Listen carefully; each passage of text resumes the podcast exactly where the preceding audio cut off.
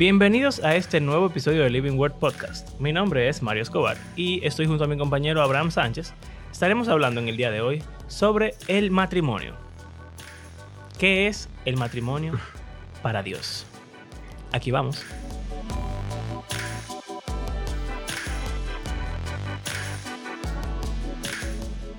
Este es un tema controversial en un sentido. Hmm, Porque, o sea, porque la mayoría de las cosas que uno asume, como que de lo que es un matrimonio, en, la, o sea, en el contexto de iglesia, no hay un pasaje específico que hable de, de eso. O sea, como hay ¿Cómo, cómo que, por ejemplo? Como, como el hecho de que, que, que se hace en una boda. Y que, o sea, y que eso de que, por ejemplo, en nuestro país, que tú haces una boda civil y aparte entonces de que una boda en la iglesia. Oh, ya, entonces tú sabes la cómo- bendición de a la, la bendición del Señor y qué sé yo qué. Como que es- todo el mundo tiene una noción de que eso es así, pero no, o sea, ¿de dónde ra- rayos sale eso? ¿Qué significa Ya, estar ya. casado? Porque dicen como que, ah, tú hiciste la boda civil, está bien. La gente te dice, bueno, sí, eso cuenta. Pero entonces, ¿por qué se hace una boda en la iglesia? Entonces, como que, o, o hay gente que como que la que cuenta es la de la iglesia, la civil es como por, cumplir con el Estado, qué sé yo. Entonces, ese tipo de cosas. Sí, eh, eh, es interesante realmente. Y bueno, lo hablamos tú y yo cuando yo me estaba casando. Que si ya uno puede consumar el matrimonio con la boda civil Boda civil. eh, o no. Y la gente que hace la boda civil o, o, perdón, llevan al, al... ¿Cómo que se llama? El, El, oficial. al que oficia, ajá, al oficial del Estado, a la boda de la iglesia para que hagan las dos cosas al mismo tiempo. Y que hay iglesias que dicen que eso es lo mejor O- para que no. Como que para que te cases al mismo tiempo por el, el civil y por la iglesia. O, por ejemplo, la iglesia católica tiene el poder de oficiar una boda civil. O sea, cuando tú te casas en la iglesia católica es Oh, una claro, sola. porque esa es la iglesia y- del ya. Estado. Exacto. Ah, tú eres Y inteligente. hay pastores, hay pastores protes- protestantes que también tienen como el permiso, sí, no la sé certificación o lo que sea. Exacto. De poder ser oficiar bodas. Nuestros pastores de nuestras iglesias no, no quieren tenerlo por algunas razones, pero o sea, no han aplicado a tenerlo. Oh, yo me acuerdo, sí, que hablamos de eso también. pero es un desarrollo reciente también, como que, de, que los protestantes también pueden. Como que eso no es de hace tanto tiempo. Pero tienen sus temores de acceder a ser oficiales civiles en un sentido. Hmm. Sí.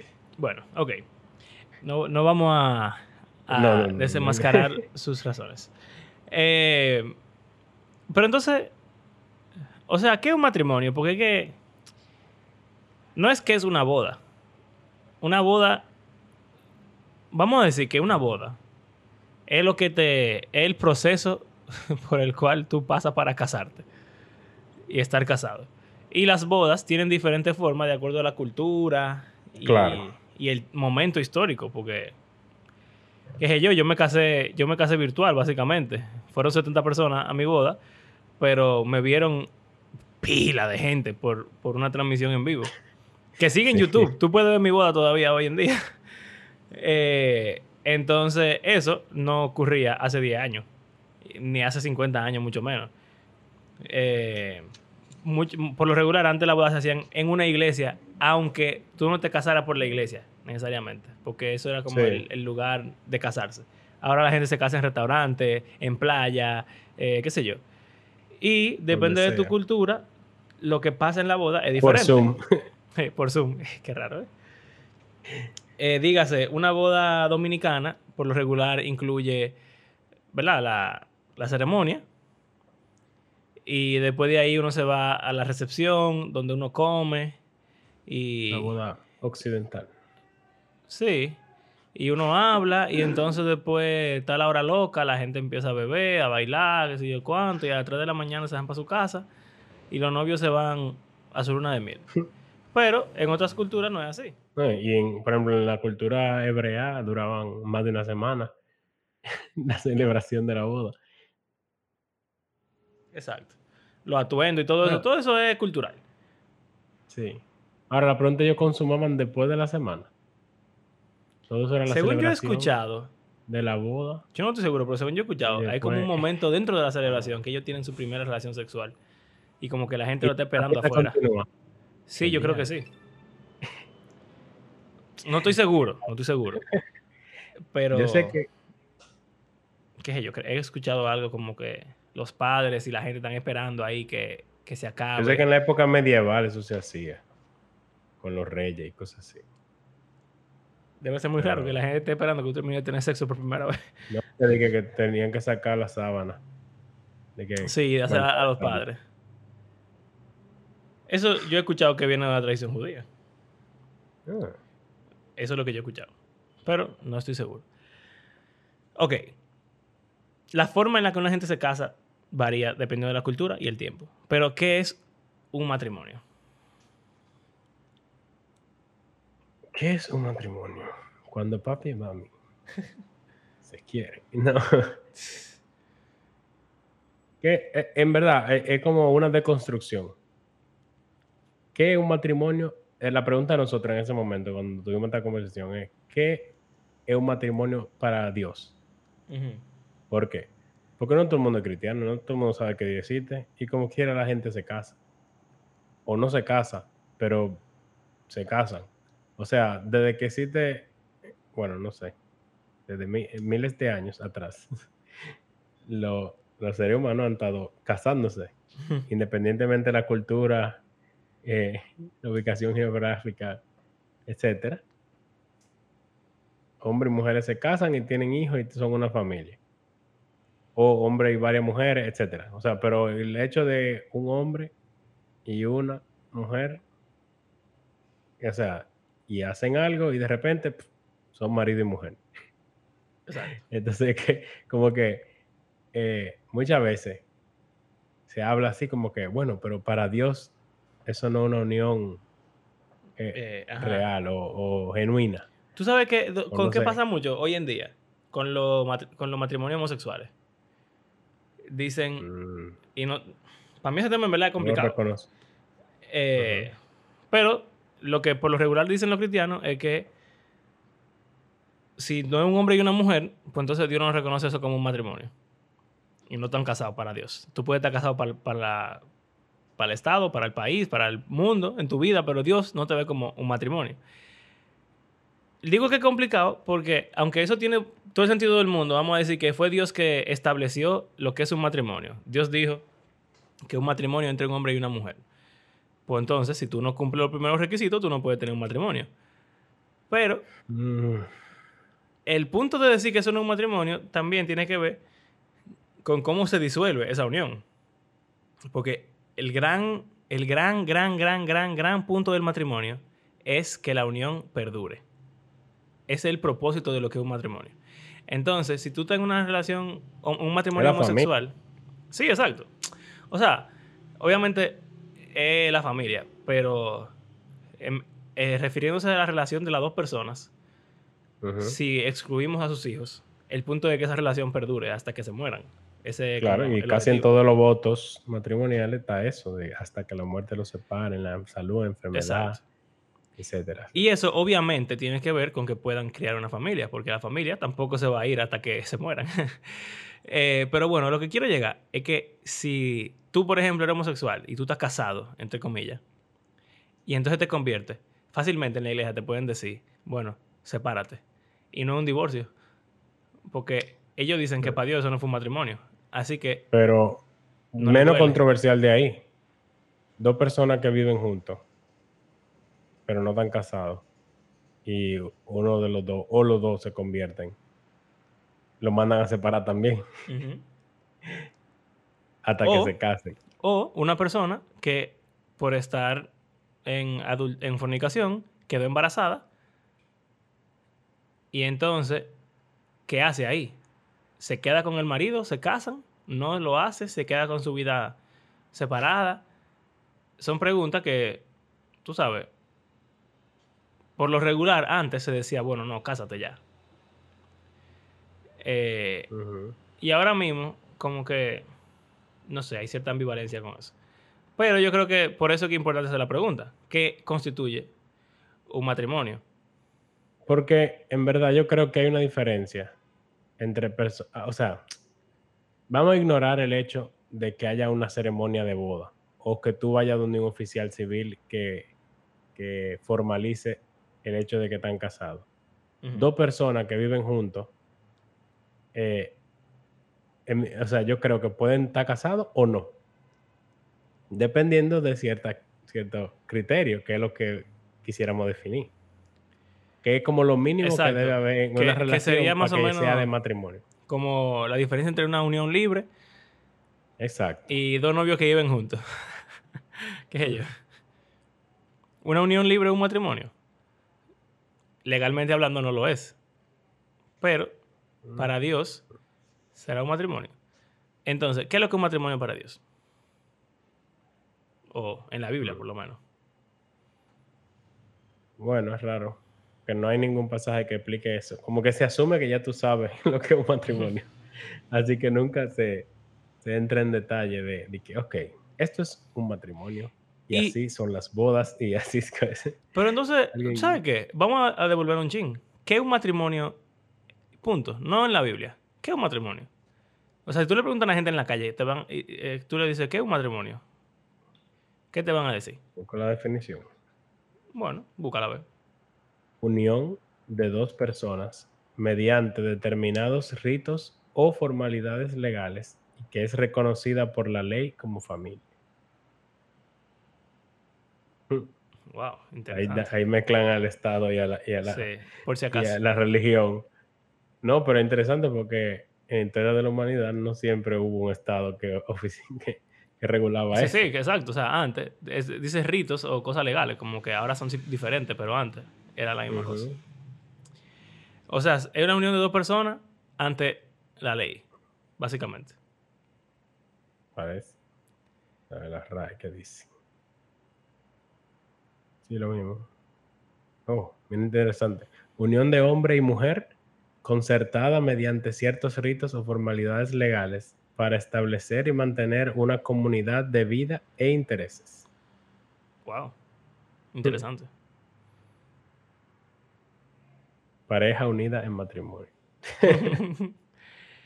Mira, me parece Oye. interesante porque En el catolicismo, sacramento por el cual el hombre y la mujer se vinculan perpetuamente con arreglo a, la, a las prescripciones de la iglesia.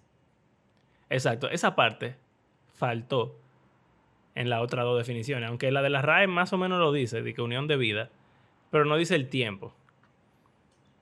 Pero algo que en mi mente, eh, y bueno, yo creo que evidentemente en la Biblia es la idea, es que las personas no se, no se divorcian ni se separen. Entonces, el matrimonio aparenta ser la unión de dos personas eh, ante la ley, o sea, ante las personas, ante el Estado, ante su, su nación, Ante la, la sociedad. la sociedad, exactamente, ante la sociedad, unión de dos personas ante la sociedad para compartir todo, pero también por un tiempo indefinido, o sea, para toda la vida. O sea que algo importante es que la sociedad lo reconozca. O sea que no puede haber una persona que esté en casado y que nadie lo sepa. Creo que ese es el punto del matrimonio. Exacto. O sea, bueno, pero en verdad es algo importante, porque hay gente que pregunta como que, ay, si yo me caso, fue, y- pero no le digo a, a nadie, es como que, Es imposible. Tiene que haber un testigo, por lo menos.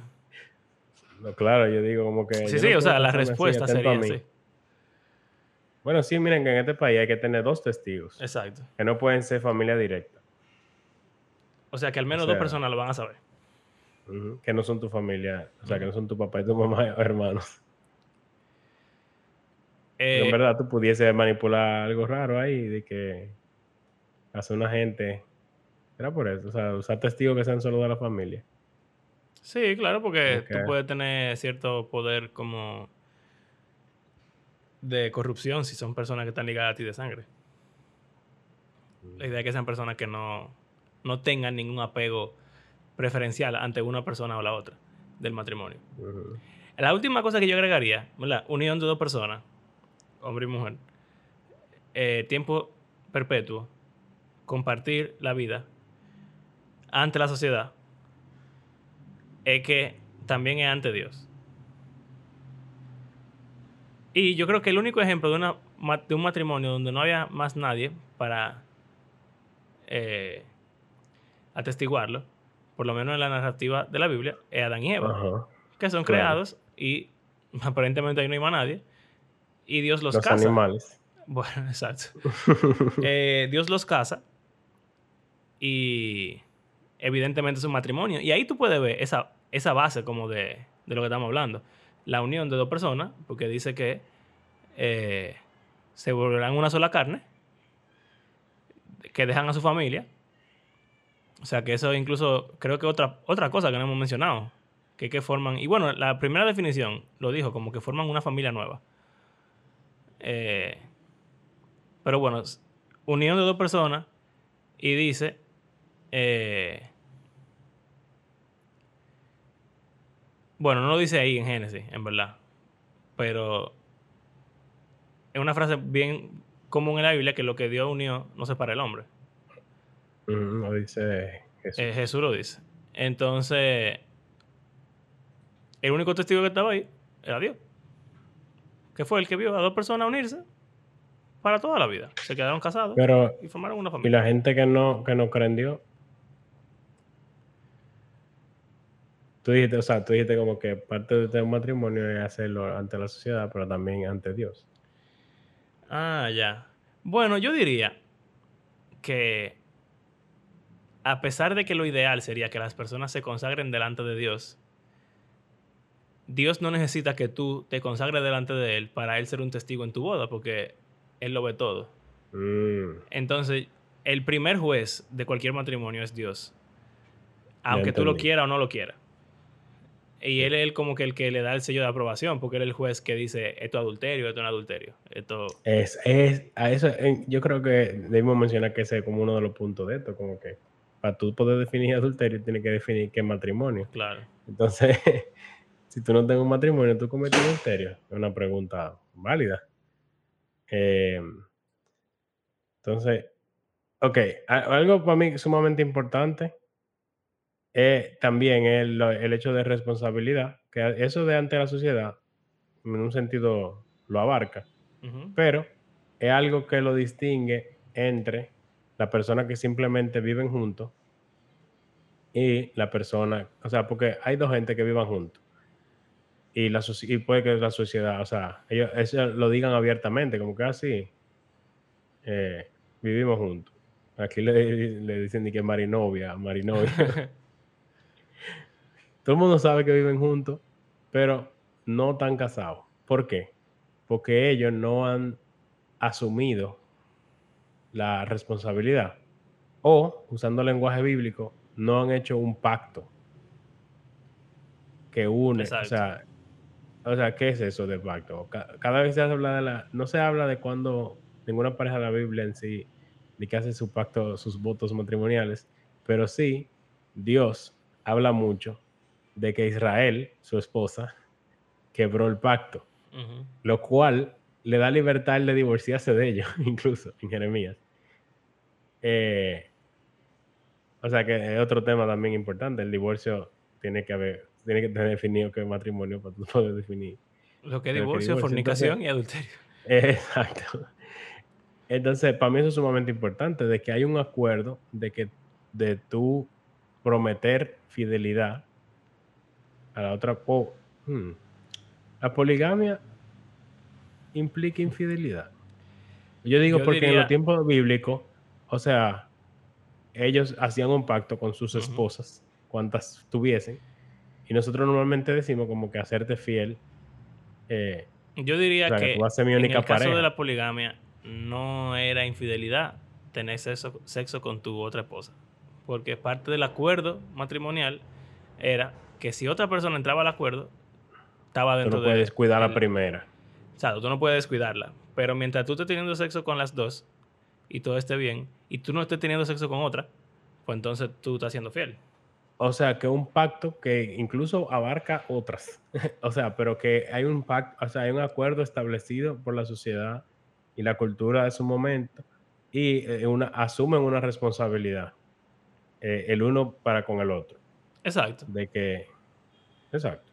Si usted da cuenta, eso de la responsabilidad es muy importante, porque, y hablando de eso de, delante de Dios, que es un matrimonio, si el, un matrimonio es la unión de dos personas en un compromiso pactado, de fidelidad, de compartir la vida, delante de la sociedad y delante de Dios, para toda la vida. Los recursos también, que eso es un tema que... todo, todo, todo, o sea... Siglo XXI. No, que cuando tú hablas como de gente que están casada, pero hablan como de que mis cosas y sus cosas. Exacto, ahí voy, a eso que voy. Es raro. Tú dices, es, eso es lo que un acuerdo, un matrimonio bíblico. Esa clase de acuerdo de que todo se va a compartir por un tiempo indefinido. Testigos son Dios y los hombres. Eh, y hay exclusividad. De parte, o sea, aunque sean varias, exclusividad dentro de lo que está en el pacto. Ok, es un matrimonio bíblico. Bien. Entonces tú pudieras decir que la gente que está en unión libre no están casados. Y bueno, esa es la realidad legal. Tú pudieras decir que la gente que están, son novios no están casados. Es verdad, legalmente hablando eso es así. Pero, ¿por qué? Le falta el componente del pacto a ellos. Que es lo que tú estás diciendo, la, responsabilidad. Aunque yo diría que hay gente que está viviendo como si estuvieran en ese pacto, aunque no quieren oficializarlo. Pero ya con sus acciones y con tener, por ejemplo, 10 años juntos, tú básicamente estás viviendo en ese pacto, aunque tú no lo quieras aceptar. Y, yo diría que delante de Dios eso cuenta como un matrimonio, aunque tú no lo quieras ver así. Eh, y Dios te va a juzgar como si fuera un matrimonio en cuanto a infidelidad, en cuanto a divorcio, en cuanto a todo eso.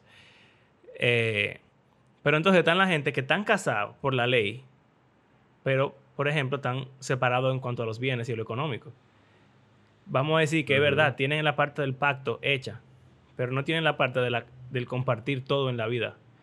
Entonces... Pero yo diría que como quiera están casados. Claro, están casados. Les falta... O sea, así como al otro le falta la parte del compromiso oficialmente, a esto que le falta la parte de compartir todo oficialmente, realmente en la práctica ellos están compartiendo las cosas de una forma egoísta, pero la están compartiendo. Entonces están en un matrimonio, vamos a decir, corrupto. Exacto. Pero es un matrimonio. Pero defectuoso. Eso no es un matrimonio ideal. Exacto. Exacto. Está también el hecho de la. Ah, creo que se cubrió bien. Eh, de la celebración. O sea, eso de lo de ante la sociedad, básicamente de eso que se trata la celebración. Cuando la gente habla de boda, y uno se pone a pensar, ay, que hay que gastar dos millones de pesos. Tú no tienes que gastar dos millones de pesos. o sea, pero no significa que tú no hagas nada. Que hay gente como que son así, eh, uno o, cero, sí o no. De que, ah, o hago mi boda de dos millones de pesos, o no hago absolutamente nada, me caso en la oficialía y ya. Llego al otro día a la iglesia y digo, bueno, me casé. Me casé. Eh, yo creo que algo importante de, al, hacer una ceremonia ante Dios y ante la sociedad, dígase familia, amigos, eh, hermanos de la iglesia, si son cristianos, es sumamente importante. ¿Por qué? Porque son los testigos de que ese pacto se, se, estableció y de que esa unión existe. O sea, es como lo que le da inicio a, ese matrimonio ya puede ser de diferentes formas, o sea, como en la oficialía, que, ok, tú puedes casarte en la oficialía, pero como que normalmente no es solo de que testigos y ya, sino que acompaña una celebración pública eh, de, esa unión, como que es algo a celebrarse en la historia de la humanidad. Que dos personas se unieron. Eh, sí. Sí. Y eso, eso es algo importante. Y hay veces que en las iglesias como queriendo ser tan espirituales. como que ese aspecto celebratorio se vuelve casi nulo. Como que casi todo lo que tiene que ver con celebración, si se ve de una forma como que, ah, todo eso es mundano, entonces básicamente se limita casi la celebración a, hacer un culto en el cual dos gente se casan y ya.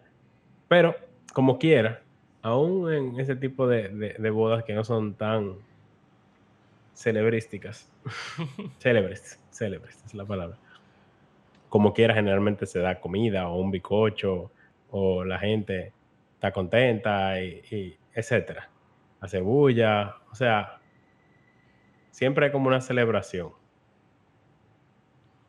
creo. Sí. Quizás no es imprescindible, pero... O sea, yo creo que es inevitable que sea una celebración porque se supone que es algo bonito y algo feliz claro. y algo hermoso y algo que cumple el propósito de Dios para la mayoría de los seres humanos, para obviamente no ignorar la realidad de que hay personas que Dios creó para quedarse solos y que son valiosos también. Eh, pero yo diría que quizá no es imprescindible,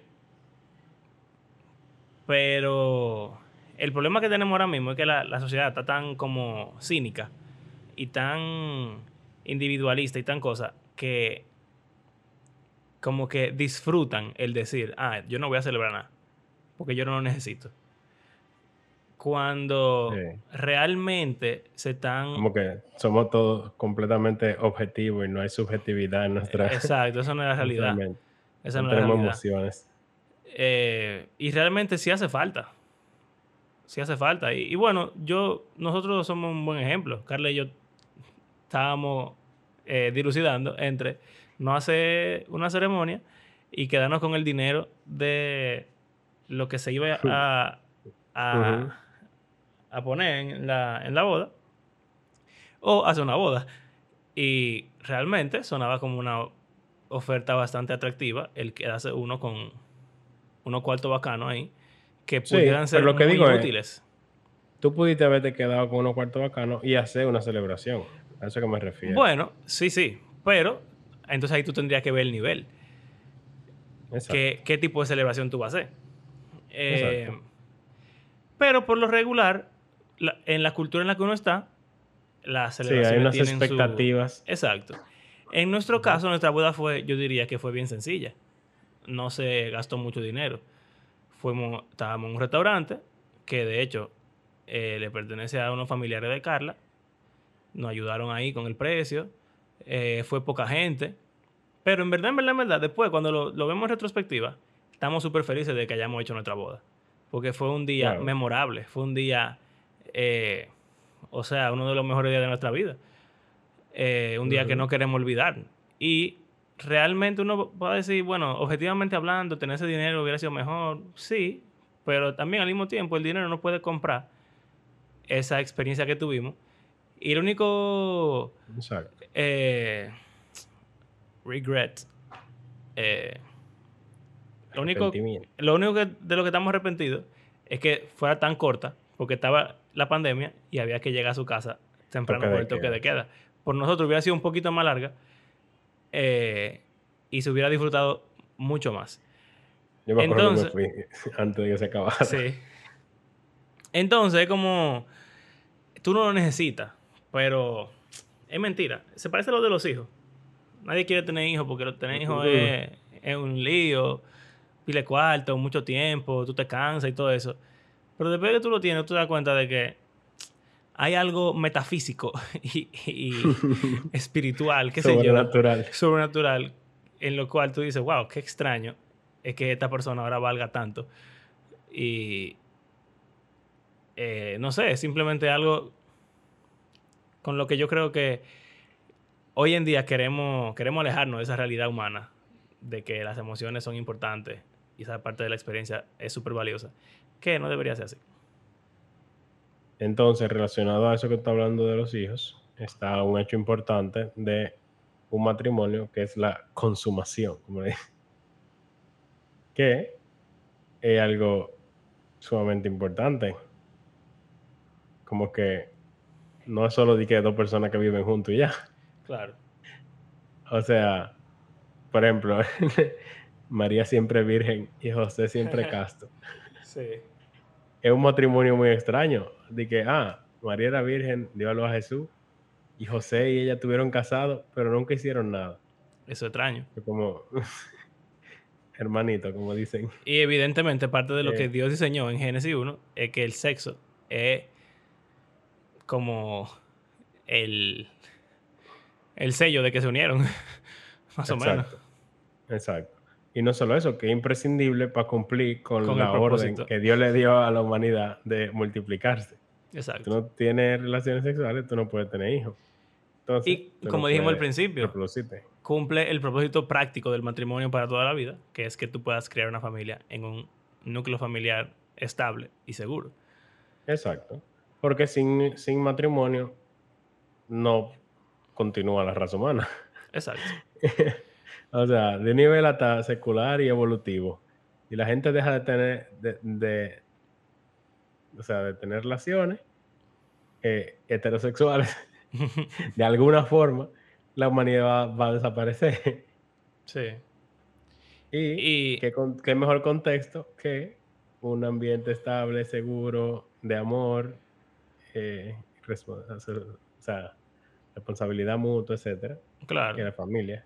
En términos meramente biológicos y así de que evolutivos, el matrimonio es la opción más sensata que los humanos hemos encontrado y otros animales también a la cuestionante de cómo perpetuar la especie. Pasar los genes a la siguiente generación. cómo pasar los mejores genes y cómo asegurarte de que esos genes sobrevivan para que ellos puedan pasar sus genes. No es lo mismo tener un hijo y dejarlo botado por ahí, se va a morir o va a, cre- a crecer de una forma defectuosa. Si tú lo puedes proteger y cuidar en un núcleo familiar donde hay cooperación, donde hay servicio mutuo, eh, donde hay interés mutuo por el bienestar de todo el mundo, pues entonces eso aumenta la probabilidad de éxito de la descendencia, a- o sea, Exacto. por, por pila. Eh, entonces, yo creo que ya ahí también hay otro, otro factor eh, del matrimonio. Pero definitivamente el sexo creo que es tanto, vamos a decir, el premio del matrimonio como la responsabilidad del matrimonio, más o menos. Full. Yo creo que, que en, la, en la historia esta de, de Rebeca y de, de Isaac, el hijo de, de Abraham, dice como que cuando ya el siervo la llevó, que sé yo cuánto, Isaac la vio y no sé qué, Y fueron a la tienda de su madre. la llevó a la tienda de su madre y, y la conoció y fue su mujer. O sea, Exacto. como que fue su mujer después de que, de que se acotaron. Entonces, Y bueno, hasta legalmente, si tú no consumes el matrimonio, tú te puedes divorciar sin que sea un divorcio. Mm, ¿Tú sabías eso? no. Si tú a los seis meses de casarte, tú no has tenido sexo, tú puedes disolver el matrimonio. Por lo menos en algunos países. Interesante. Pero tiene lógica. Es obvio, o sea, no se han unido Claro. realmente. Ahora, es interesante que estamos hablando de todo esto, del matrimonio, y estamos viviendo en una época donde él está casado en un matrimonio que dure eh, mucho, es cada vez menos, o sea, es menos una realidad. Sí. O sea, cada vez la, la- la tasa de divorcio va aumentando más y más y más. La cantidad de años que dura un matrimonio va reduciéndose. Y la cantidad Sí, de matrimonios que se, que se empiezan también está reduciéndose muchísimo. Exacto, la cantidad de matrimonios que se inician y la cantidad de uniones así libres, sin, sin compromiso y sin responsabilidad, va en aumento drástico. Y eso en verdad, ¿por qué? Yo creo que tiene que ver con eso, de esa sociedad individualista que tenemos. Y somos más, antes importaba mucho como la, la familia y el honor. E- El honor y la deshonra. Era como lo que, la base de la, de la sociedad. Y no había individualismo, como que tú eras el representante de tu familia. Y como Sí. que eso era todo. Entonces, en, la- en el mundo moderno, cada quien es un individuo, los demás no importan. Y vemos en cultura, por ejemplo, en Estados Unidos, que tú cumples 18, te vas a tu casa y ya tú nunca ni vuelves para allá. Y no vuelves a tu familia casi. Tú Sí. mudas para otro estado y desapareces de tu vida. Es como el epítome de, del individualismo. Y como que, ah, todo lo que importa es lo que tú quieras, si tú te sientes bien, si tú no te sientes querido, si tú no te sientes satisfecho, si tú cualquier cosa, ya, suelta eso, tú no tienes que estar aguantándole nada a nadie. O sea, hay como una cero tolerancia a otros y todo es el yo, lo que a mí me importa, lo que yo quiero.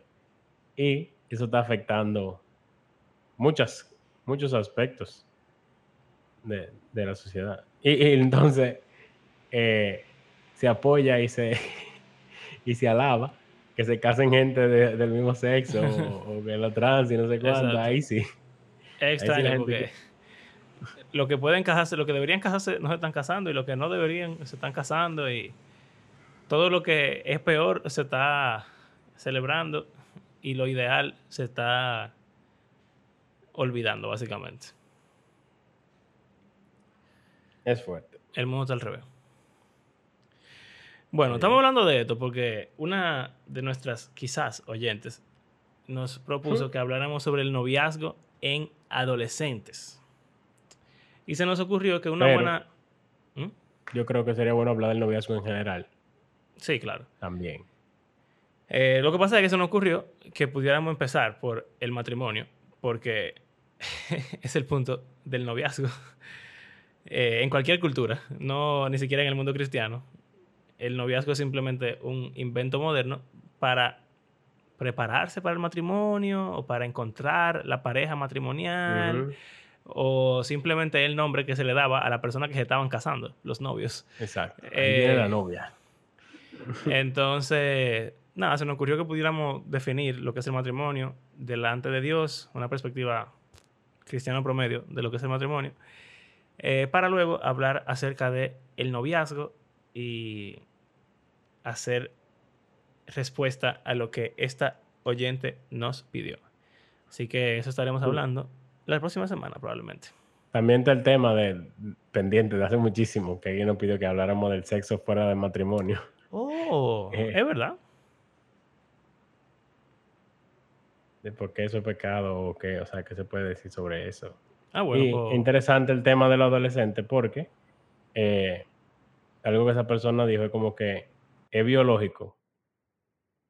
Bueno, lo vamos a dejar más para adelante, pero ese como impulso y deseo sexual extremadamente elevado en la, en la pubertad, en la adolescencia. hay una relación directa entre el sexo, los adolescentes y también hasta el no querer casarse. O sea, eh, bueno, todo. Bueno, gracias por acompañarnos en este episodio. Recuerden que creemos que la Biblia es un libro que está vivo que tiene el poder para transformar la vida de sus lectores, pero también todo el mundo. Eh, le damos gracias a aquellos que, de ustedes que nos oyen em, semana tras semana. Y también recuerden que si les gusta lo que hacemos, compartan en las redes. Y también si quieren apoyarnos económicamente se pueden unir a nuestros patrons eh, que hacen este podcast posible. O quizás una donación de una sola vez a través de, de PayPal. Eh, o se vuelve parte de nuestros patrons en Patreon. Toda la información está ahí en, las, las, redes. Y será hasta la próxima donde estaremos hablando de este tema o probablemente le estaremos dando continuación al tema de, de eso del rapto y del fin del mundo, de escatología. Y luego, entonces, vamos a ver si alternamos o si metemos otro tema también y hacemos como la rotación, como estábamos haciendo la vez pasada. Pero bueno, hasta la próxima. Hasta luego.